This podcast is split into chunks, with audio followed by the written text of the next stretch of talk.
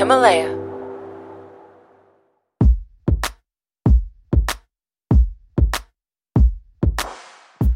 Tal? Soy tu amiga Rosy Mercado y estás escuchando La Latina con Baja Autoestima, donde vamos a hablar con personas que nos inspiran.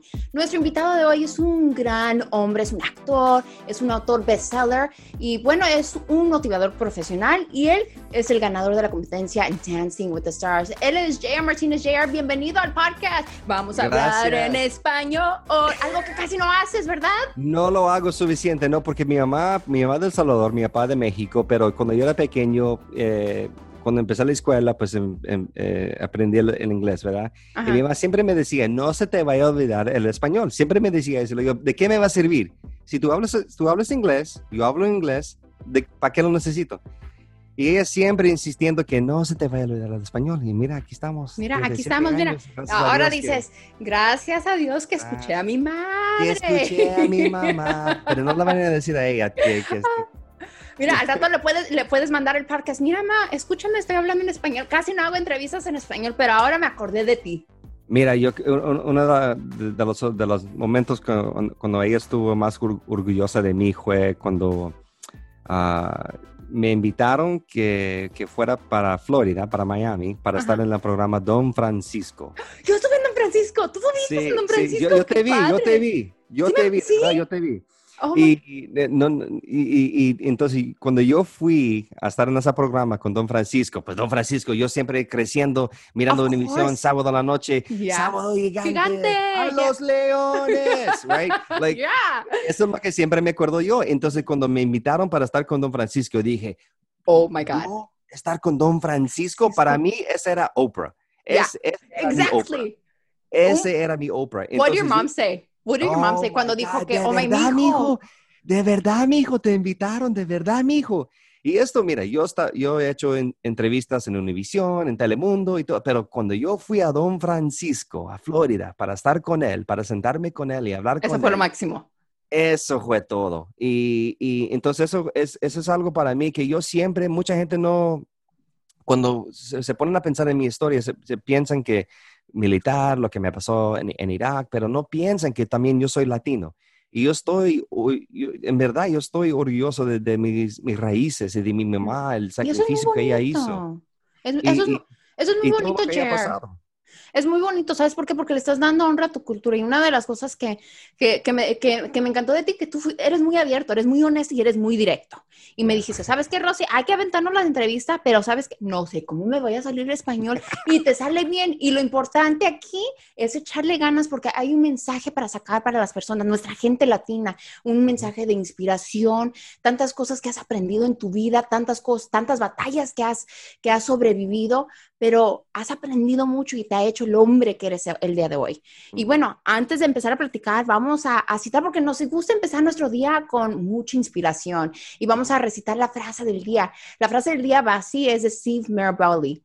A veces dejar ir es simplemente cambiar las etiquetas de un evento, mirando el mismo evento, pero con ojos nuevos. ¿Qué te parece eso? Me encanta eso. Pero ¿cómo uno puede ver la situación con diferentes ojos? Tiene que escuchar a la demás gente que está alrededor de uno, ¿verdad?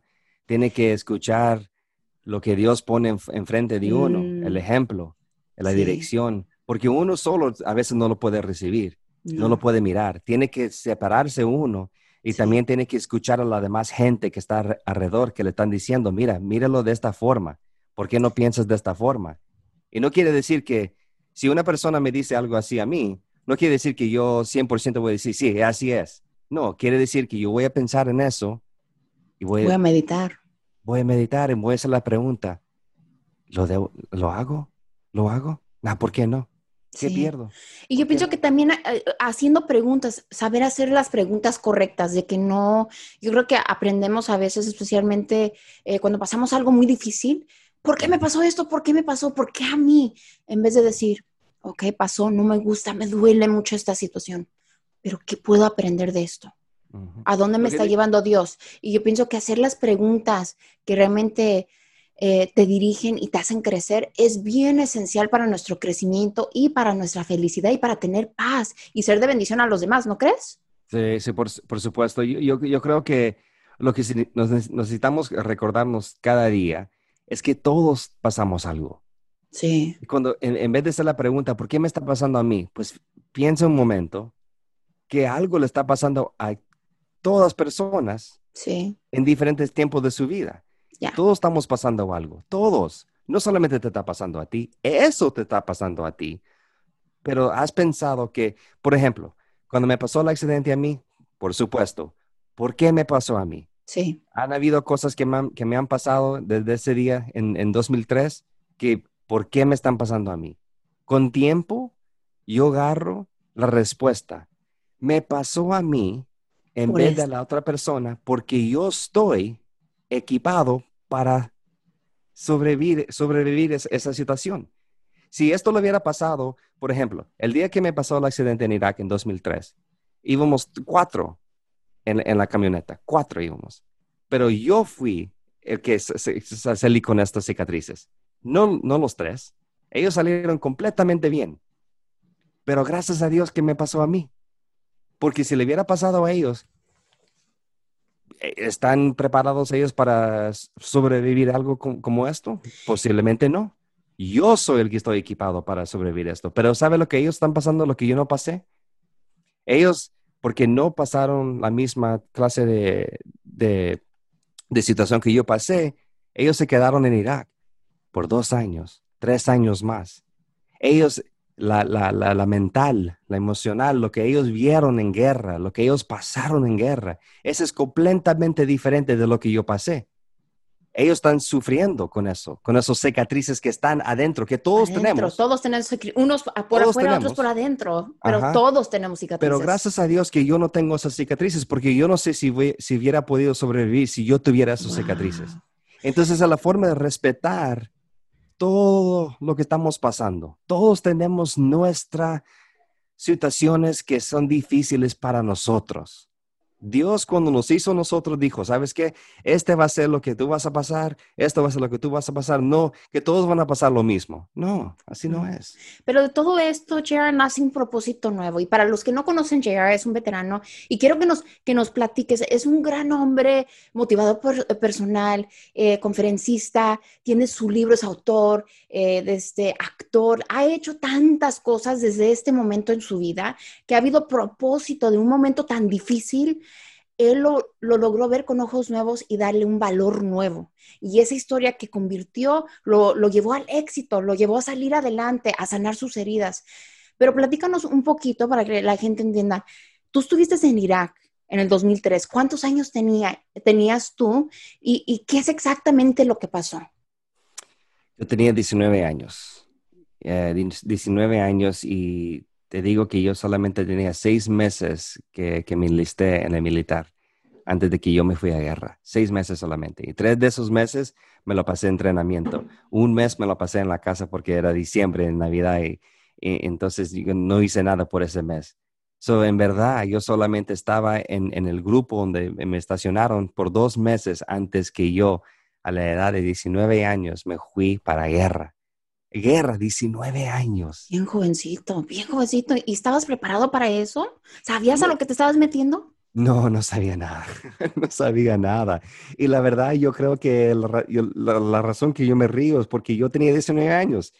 Yo, de la forma que yo pensaba en el mundo, no, no, eso no. Mi mamá siempre, mi mamá tenía un miedo, que, porque yo fui, fue mi idea de, de enlistarme en el militar. Mi mamá tenía miedo. ¿Por qué? Porque ella, siendo del Salvador, en los mm. ochentas hubo, una guerra ahí, ¿verdad? Ella miró esa guerra, ella, ella, se, ella se da cuenta de, lo que la guerra hace a la gente, cómo daña a la gente, cómo daña a las familias. Ella no quería que yo me fuera a la, militar porque ella sabía que en ese tiempo estábamos en guerra nosotros, los Estados Unidos, con Afganistán y íbamos a ir a Irak. A Irak. Pero yo, yo, yo insistiendo, no, yo creo que esta es la oportunidad mejor para mí. Y siempre mi mamá, antes que yo me fui, cuando le dije a mi mamá, mi mamá, mamá, ya me dieron papeles que me, que me voy a ir a... Ay, ¿qué, hizo tu, ¿qué, hizo tu, mamá? A mí me diera, o sea, que mi hijo me diga, ¿sabes qué? Me quiero ir, a, este, quiero ir y, y, me voy para Irak y me voy, ya me voy. Yo me vuelvo loca. ¿Por qué? Porque el pendiente de saber, o sea, ya, ya, ya, tu bebé ya no está contigo, ya, ya está fuera, ya, ya está en otro lado, no tienes control, no sabes lo que va a pasar en un instante. ¿Cómo se sintió tu mamá cuando recibió la noticia?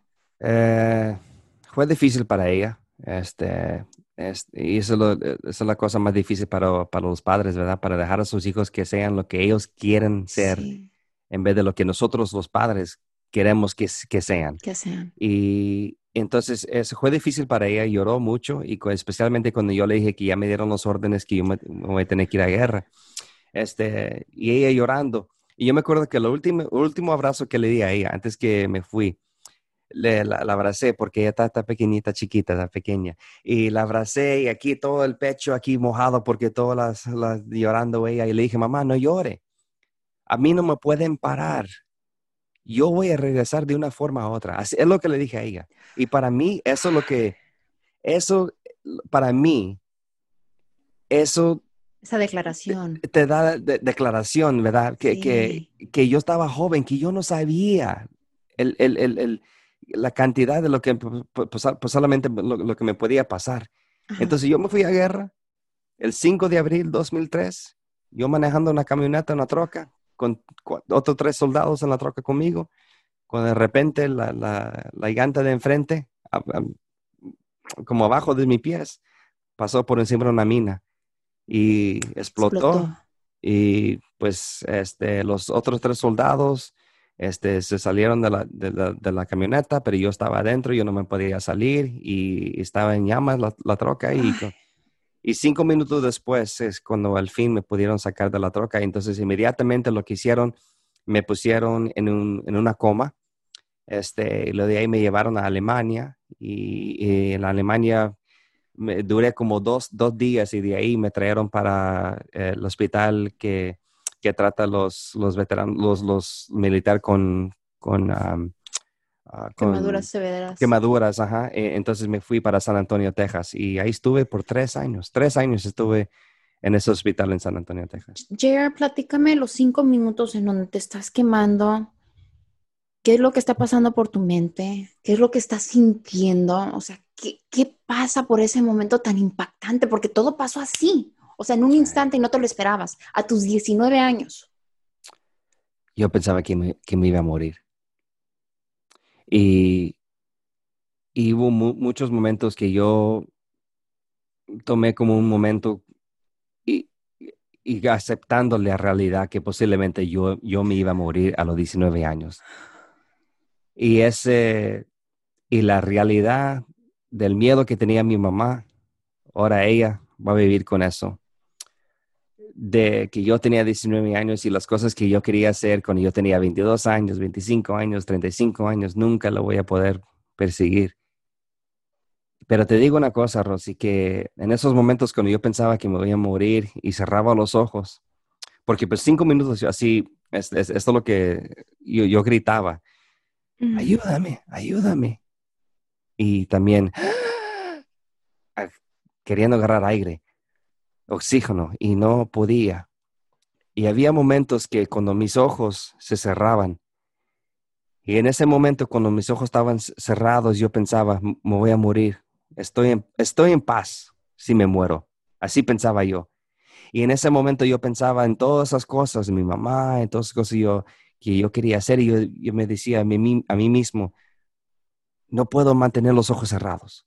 Porque si mantengo los ojos cerrados, eh, ya no hay más pelea, ¿verdad? No, no estoy peleando por aquí terminó todo. Entonces dije, no, alguien me va a venir a sacar de, este, esta camioneta. Entonces abría los ojos de nuevo y empezaba, ayúdame, ayúdame. Y a los cinco minutos alguien vino y me sacó de la troca y ese es cuando empezó el proceso para, ah, para regresarme a los Estados Unidos. Pasa el proceso, te sientes perdido, frustrado, enojado, porque todo esto fue inesperado. ¿Cómo encuentras la luz dentro de un momento tan oscuro? El ejemplo de mi mamá, la verdad. Este, mi papá no estuvo en mi vida. Él se fue cuando yo tenía nueve meses, dejándonos a mi mamá y yo juntos. Solo ella me tenía a mí y yo la tenía a ella. Eso es lo, único que mm. teníamos. Y yo te digo que yo, desafortunadamente, yo, yo vi a mi mamá sufrir con otros hombres, a las manos de otros hombres. Este, yo tenía que llamar a la policía muchas veces cuando ella era cuatro, cinco, seis años. Y un hombre que yo, un tiempo yo lo, yo lo llamé a él, que era mi padre, y yo miraba cómo él la golpeaba a ella. Y eso fue duro para mí. Este, pero yo siempre, además de eso, yo siempre miraba a mi mamá con esta sonrisa, con esta sonrisa tan bella que siempre le daba al mundo. Siempre me daba a mí la sonrisa mientras yo, yo sabía lo que había pasado la noche antes, lo que había pasado en dos días. Pero ella como quiera, sobreviviendo. Su fuerza. Su fuerza. Eso fue el ejemplo que ella me dio por 19 años de mi vida, que cuando yo estaba en ese momento, yo tenía que tener fe, porque un día yo le pregunté a mi mamá, yo, parece que tenía como siete años, le pregunté, ¿por qué, por qué la sonrisa? ¿Por qué, ¿Por qué tanta la sonrisa? Porque yo sé lo que ha pasado, lo que ha pasado en la casa. Y me dijo ella, me dijo yo, yo doy esta, esta sonrisa, yo doy yo solo doy al mundo para recibir las bendiciones que vienen. Mm. Porque si no tengo la sonrisa, no voy a recibir las bendiciones. Y en ese tiempo yo dije, ¿qué? ¿Qué? Pero ahora, ahora de mi edad y todo lo que ha pasado, ah, mm. por eso lo de la sonrisa al mundo para recibir las bendiciones. Wow. JR, vamos a tomar un breve descanso y quiero platicar cuando regresemos un poquito de la historia de tu papá. ¿Te parece? Sí. Regresamos en un breve momento después de un mensaje de nuestros patrocinadores. Bueno, pasas por todo esto. Parece que tu mamá ha sido una influencia bien grande en tu vida. Estábamos platicando, hay tres enseñanzas que te dio tu mamá. En los momentos más difíciles en tu vida, tu mamá dice, quiero que hagas estas tres cosas, JR. ¿Cuáles fueron? Que tengas fe, que algo va a salir de esto, que que, tengas este, ¿dónde está ese muchacho que siempre está positivo? ¿Dónde está ese muchacho que siempre, porque te digo que cuando yo era joven, yo siempre bromeando, yo siempre riéndome, yo siempre tenía esa personalidad, que yo siempre buscando lo mejor en la vida, bailando, cantando, y así, así era yo eh, como, como, un niño. Pero en ese momento, cuando me pasó el accidente, yo, yo me vi mi cara y mi cuerpo por la primera vez por supuesto, pues yo, yo, yo estaba en un puesto que, que, ¿qué voy a hacer con mi vida ahora? ¿Cómo voy a caminar en la calle? Mm. ¿Cómo voy a un día buscar una pareja? Alguien que me va a querer de verdad. ¿Quién va a querer a, un, alguien que se parece como yo? ¿Quién? Esas son las cosas mm. que yo me pensaba. Entonces mi mamá me decía, tenga fe, trata de, trata de estar un poco más positivo, y cree que algo bien, bueno, viene. una clase de bendición va a venir de esto. Mm. Y en ese momento, Rosy, eso es lo único, eso es lo único que yo tenía. Yo no tenía nada más. Eso era las únicas tres cosas que yo me tenía que agarrar de esas tres cosas y decir, ¿sabes qué? Ok, voy a tratar. Entonces, cada mañana cuando yo me despertaba, yo siempre trataba de, de despertarme con esa actitud positiva de buscar algo bonito en esa mañana que, bueno, me, desperté, ¿verdad? Eso es una bendición ahí. Sí. Me estoy despierto, estoy, estoy vivo. Estoy respirando. Una bendición. Entonces, no importaba lo que pasa en el día. Antes que me fuera a dormir, buscaba algo también positivo en el día. Buscaba la forma de, tener fe, buscaba la forma de, creer que algo bonito va a venir de esto. Y eso siempre, Juan, eh, eh, eh, poniendo esas tres cosas en mi vida, eso me ayudó por los primeros seis meses del accidente, después del accidente, porque me dio algo para, me dio una forma de agradecer lo que yo tenía, aunque lo que tenía era cicatrices en el cuerpo, pero como quiera, no estaba, no estaba muerto. Aunque siquiera yo tenía mis ojos, yo tenía mis, mis, manos, el agradecimiento. Yo tenía muchas cosas, además que lo contrario, yo, podría ni estar aquí en este momento. JR, dices que en ese momento tu mamá a través de tu vida ha sido una influencia, te ha dado fuerza, te ha dado unas enseñanzas que de joven no entendías, pero en el momento que pasa el accidente se activan esas enseñanzas que te da tu mamá. Empiezas a, a, transformar tu vida en tener agradecimiento, en ver todas las bendiciones que hubo en ese momento tan oscuro, pero que aún seguías viviendo, aún seguías respirando, tenías un propósito en tu vida, pero no tenías ese propósito claro. Ya pasa todo eso a través de esas enseñanzas, no más pasas por ese momento, sino también pasas a través de tu vida de que tu papá no está presente, te abandonó y están todas esas preguntas. ¿Qué sucede a través de, a través de tu crecimiento como hombre al no tener tu papá allí? Eso fue difícil como un joven. Eh, yo miraba a mis amigos que tenían sus papás, o aunque sea tenían un tío, tenían un hombre que estaba en la casa, en su familia, que estaba ahí alrededor de ellos mientras yo no tenía a nadie. Mis tíos estaban en El Salvador o estaban en otras partes de los Estados Unidos trabajando, mientras yo, yo estaba solo con mi mamá. Y yo siempre como joven me preguntaba esa pregunta, ¿por qué, por qué él no, quiso estar conmigo? ¿Por qué él no quiso quedarse aquí conmigo? ¿Qué, qué, qué hice yo? Y siempre me hacía esa pregunta, que si yo no soy suficiente, eh, ¿qué, mm. qué, el error fue conmigo, pues, y es lo que pensaba yo, que yo, yo soy el... Que tú fuiste el culpable. problema, ¿verdad? Yo, yo era el problema. Sí, en vez de pensar lo que él, él era el problema. Y, y te digo que cuando yo tenía 16 años, yo fui a buscarlo, porque yo sabía que su, su familia vivía en Houston, Texas, y nosotros vivíamos en Arkansas en ese tiempo. 16 años le dije a mi mamá, mamá, quiero conocer a mi papá. ¿Qué te dijo tu mamá cuando le dijiste eso? Ay, ay, ay. Uh, no lo recibió bien. Ay, ¿qué te Porque ella le recibió de esa forma que, ah, te quiere ir con él. Te quiere decir, ¿por qué lo buscas a él? Si él, él, no se merece nada de esto. Y yo le dije, no, no es que yo me, yo me quiero ir con él. No, yo nomás quiero conocerlo, el único. Bueno, eso es lo bonito que es mi mamá. Me llevó a la casa de mi abuelita, la mamá de mi papá. Sin, sin, sin Google, sin todas esas cosas, ella me llevó con su mente, con su memoria, me llevó a la casa de mi abuelita y, ahí, y desafortunadamente cuando mi abuelita abrió, abrió la puerta, ella inmediatamente me reconoció. Y mi nombre es JR, eh, es, es, por José René. René. Y ella me dije, Renecito. Y entré y me senté y estuvimos hablando y le pregunté a mi papá. Dice, desafortunadamente tu papá no está aquí. Ah, el día, hace un día vinieron la policía y, lo, recogieron. Y así fue mi papá. Este, siempre en problemas, peleando, tomando. Y mira, te digo que en 2019 yo tenía 36 años y lo conocí por la primera vez en mi vida. ¿Cómo lo encontraste? El amigo de él, porque mi papá está en México, un amigo de él que trabaja con él, este, le mandó, me mandó un mensaje por Facebook y cuando me mandó el mensaje, este, bueno, me, eh, puse en el teléfono con él, hablé con mi papá y dije, bueno, es, él, es él, porque no estaba seguro.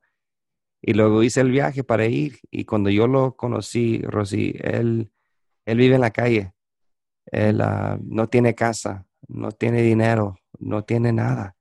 solamente tiene su mochilita que está ahí. Y, ¿Qué sentiste, J.R., cuando lo viste en la calle? O sea, cuando viste ah. cómo, cómo ha terminado su vida, o sea, verlo, te llega la realización, o sea, e, empiezas a entender de que hay una razón de que no estuvo conmigo, te da lástima, te da gusto al ver de que dices tú, no estuviste, qué bueno que te pasó lo que pasó. O sea, eres humano, o sea, todos los sentimientos son válidos. No, yo no, me sentí así. En vez de me sentí triste y me dio lástima de verlo de esa forma. Mm. Porque al fin del día es una persona, ¿verdad? Es, una persona. Y, para mí es, de esa forma lo vi yo, que es una persona. No lo estoy viendo que es mi papá que me, que me abandonó, no, es una persona que desafortunadamente está viviendo en la calle. ninguna diferencia de si yo miro a una persona en la calle ahorita, de donde yo vivo, me da lástima, me da tristeza, me, me, me pega curiosidad. ¿Qué le ha pasado en su vida para que llegaran a ese punto? Y cuando le pregunté a mi papá, ¿por qué? ¿Por qué te fuiste? ¿Por qué nos abandonaste? Me dijo, bueno, es que yo me olvidé, me olvidé de ti, me olvidé de, ustedes. Yo, yo estaba ocupado viviendo mi vida, tomando así con mi carro, haciendo todo, viviendo la vida mejor. Él. Y, ¿No te dolió al escuchar eso, JR? Al escuchar que tu padre te diga directamente eso? Aunque, sea una aunque sea una verdad. O sea, no dejamos de tener sentimientos y el estar buscando tantos años con la curiosidad de saber de dónde vienes, qué pasó con la vida de tu papá, el escuchar que te diga así, escucharlo enfrente y que te diga, me olvidé de ti. qué reacción sentiste? O sea, ¿qué, ¿qué fue ese sentimiento? Eh, somos padres, ¿verdad? Tú tienes cuatro hijos, yo tengo mi hija. ¿Te puedes imaginar mirando a tus hijos ahorita en los ojos y diciéndoles a ellos, mira, me voy, a olvidar de ustedes? ¿Cómo es eso? Pero yo lo que yo puedo hacer ahora, yo puedo entender por qué él hizo eso. Porque él emocionalmente en su corazón había algo que él estaba buscando. Y desafortunadamente, él se puso a tener hijos pensando que esa es la forma de, de, llenar ese de ganar. Entonces yo me doy cuenta cuando empecé a aprender de su vida, de cuando era la joven, de las cosas que le afectó a él, ah, empecé a, a mirarlo como un, como un humano, ¿verdad? Como una persona. Esto fue lo que te pasó. Es por eso hiciste lo que hiciste.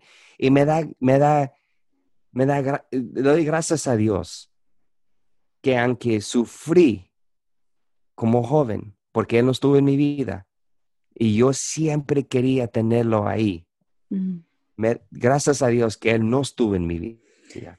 Porque ahora, mirándolo como vive Él ahora, pienso, si Él se hubiera quedado en mi vida, ¿qué, ejemplo hubiera seguido yo? Sí. Yo no hubiera seguido el ejemplo de mi mamá.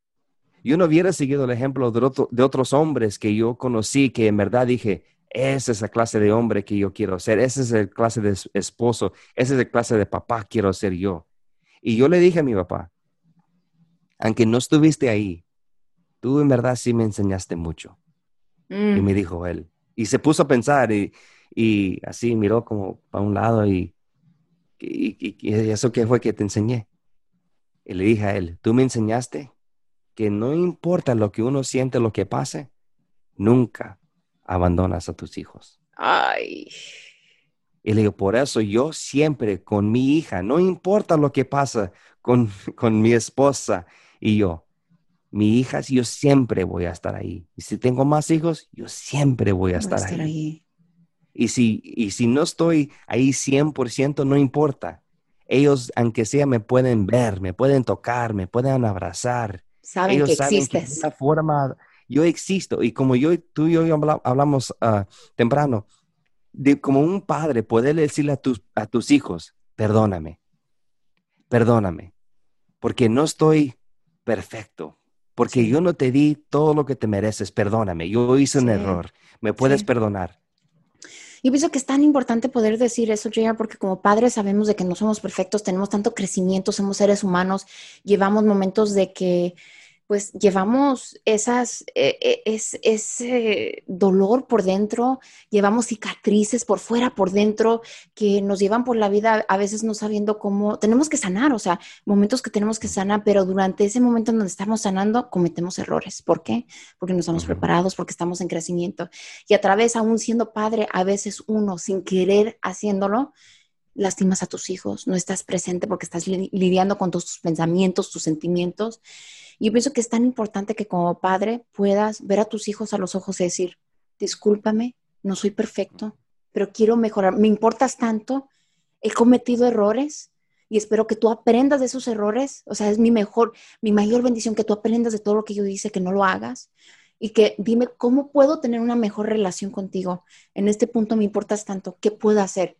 Y entender como padre qué manera puedes querer a tu hijo, que ellos lo reciban, no más dándoles palabras, demostrando con acciones y poder escuchar a veces esas cosas dolorosas que no nos gustan, decir, ok mamá, ¿sabes qué? Subiste de relación en relación, esto me lastimó, mija, perdóname, yo no estaba bien, pero ¿sabes qué? Quiero reparar eso y quiero una mejor relación contigo, ¿qué puedo hacer? Perdóname. Y el poder nada más escuchar, el estar ahí presente y escuchar hace un mundo de diferencia. Para ti has tenido muchos logros, pero ¿qué significa ahorita ser papá? Es la mejor bendición. Es la mejor bendición para ah, todos los errores que yo hice en mi vida. Eh, yo tengo la oportunidad cada día de correctarlos. Yo tengo la oportunidad cada día de, de ser mejor, este, de hacerlo de una forma que puedo dejar un ejemplo a mi hija. Mm, un legado. eh, eh, para, para, en verdad, siendo hombre, siendo hombre que es latino, yo tengo tiempos cuando yo le hablo a ella de una forma porque yo pienso que la forma que lo voy a crecer es para que sea dura, para que sea fuerte. Y yo a veces hablo, le hablo de una forma como si estuviera hablándole a mis amigos. Y, y luego me vengo a pensar, no, no, no, no, no. Y me voy y voy a su cuarto, le digo, perdóname. Y me dice, no está bien, papá. No, no, no, no está bien. No piensas que así debe ser la vida. Que una mm. persona te puede tratar de una forma, solamente venir y decir, perdóname y ya todo está bien. No, no tienes que aceptar eso. Ni de tu papá. Perdóname. No te quiero hacer sentir de esta forma. Entonces ella, ella es la que me está enseñando tanto ella es la que me está enseñando todo lo que yo tengo que aprender, que todavía no he llegado a ese punto yo, porque estoy joven todavía, porque no sé de la vida en muchas cosas. Ella es la que me está enseñando. Entonces yo lo que yo me paso haciendo todos los días, cuando ella habla, cuando ella está en el cuarto, yo la escucho. Yo le pongo atención a ella porque yo, yo sé que ella, ella es la que me está enseñando las cosas que yo tengo que mejorar. Wow. Ya haremos algo que me gusta llamar los aprendizajes de Rosy, donde hablamos de un momento de adversidad que te empujó hacia adelante, te llevó a una máxima lección y te hizo un ser humano mucho mejor. ¿Qué fue ese momento que te empujó hacia adelante? Yo sé que mucha gente van a pensar que fue el día que me pasó el accidente en Irak, en 2003, a, a la edad de 19 años, pero no fue. Fue 2007 fue cuatro años después que me pasó el accidente y yo estaba en un puesto en mi vida que yo estaba enojado con la vida, yo no estaba feliz y te digo que mi mejor amigo, que una noche me, me, dijo, siéntate en el carro. Y me senté en el carro y él me dijo, tienes que llorar. Y yo dije, ¿llorar para qué? Dijo, tienes, y me dijo él, tienes tanto dolor adentro de ti tanto, tienes que recuperarte emocionalmente, mentalmente, no solamente físicamente. Y él insistió, tienes que llorar, tienes que llorar, tienes que llorar. Y de repente, Rosy, yo empecé a llorar. Ni sabía por qué, pero yo, mi corazón sabía que tenía que llorar. Y te digo que él me dio permiso de hablar de las cosas que me estaban lastimando. Y él nunca dijo, me, miró de una forma diferente. Siempre me recibió con amor. Y te digo, como mi papá nunca estuvo en mi vida, yo nunca tuve un hombre en mi vida cuando era joven, que con este amigo, siempre que antes de esta, de plática que, él me dio, él siempre, cuando colgaba el teléfono, cuando nos apartábamos, me decía, te quiero, te quiero. Y yo siempre le dije, ok, ahí te veo después. Nunca yo le, le, respondía con esa misma, con ese te quiero. No, no, no. Pero el, siguiente día, después de que él me dio esa plática y que me dio permiso de orar y que nunca me miró de, una forma diferente, ¿sabes quién fue el primero que le dijo a él, te quiero? Yo. Por la primera vez en mi vida, yo me sentí confortable a decirle a un hombre, te quiero. Y de esa forma, que te quiero, en verdad te quiero. No que, ah, I love, ah, okay, ah, ok, ok, ok, ok. No, te quiero, amigo. Porque él fue el ejemplo. y, la verdad te digo que después de, esa plática, todo en mi vida cambió. Wow. Todas las oportunidades se presentaron, todas las bendiciones vinieron. Y yo creo que por qué tuvimos esa plática. Si no hubiéramos tenido esa plática, yo tuviera ahorita todavía totalmente ah, perdido. Wow. JR, has compartido tantas cosas íntimamente con nosotros. Gracias por ser un libro abierto, por ser auténtico, eh, por seguir luchando, seguir creciendo y ser, ser, una inspiración para todos. ¿En dónde se puede conectar las personas contigo? Ah, estoy en social media, at I am, yo soy JR Martínez. Este, también tengo mi website que es jrmartinez.com. So, uh, donde quieran, Instagram, Facebook, Twitter, mi Ahí website. para conectarnos, más inspiración. Con tu podcast, aquí con tu podcast, aquí. Ay, no, pues JR, muchas gracias por compartir con nosotros, por la plática, por atreverte a hablar en español y hay que mandarle este podcast a tu mamita para que diga, ay, mi hijo, estoy bien orgulloso de mi, de mi hijo. ¿Qué tal? Estuvo difícil.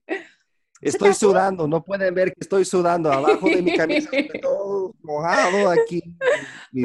todo está mojado porque estoy sudando, porque dije, y gracias a Dios que mi mamá me dijo cuando era joven que no se te vaya a olvidar el español. Es algo que tengo que estar y tenemos que estar orgullosos de nuestras raíces, nunca, nunca olvidarnos de dónde somos y las y las cosas bonitas que nuestra cultura nos puede enseñar a nosotros para seguir sobreviviendo por todo lo que estamos pasando en la vida. Ay, así es. Jared, muchas gracias. Un, un, abrazote a ti y un saludo para la señora Martínez, aquí que nos esté escuchando. Ah, va a estar bien orgullosa de ti. Abrazos. abrazos, abrazos. Gracias por seguir escuchando La Latina con baja autoestima. Ser vulnerable es nuestra disposición a tomar riesgos y exponernos emocionalmente a los demás. La profesora y autora Brene Brown dice que si queremos una mayor claridad de nuestro propósito o una vida espiritual más profunda y significativa, entonces el ser vulnerable es el camino. Ser vulnerable y la confianza van de la mano en una relación. Puede ser complicado decir cuál viene primero, pero de todas maneras recuerda que estas dos cualidades se basan en profundizar la conexión, al dejar que nos vean auténticamente tal y como somos. El ser vulnerable genera empatía y comprensión para las personas involucradas en la relación. Ser vulnerable también, aunque nos puede dar miedo por no saber cómo reaccionar a la otra persona al vernos abiertamente, es necesario para ayudarnos a encontrar personas que realmente nos valoren y nos quieran genuinamente. Recuerda que siempre estoy aquí para ayudar, siempre aquí para crecer contigo. Si quieres saber más sobre mi vida, asegúrate de leer mi libro, La Latina con Baja Autoestima, disponible en inglés y en español a través de HarperCollins y HarperOne. Puedes encontrar el enlace para comprar mi libro en la descripción del programa, donde sea que estés escuchando este podcast.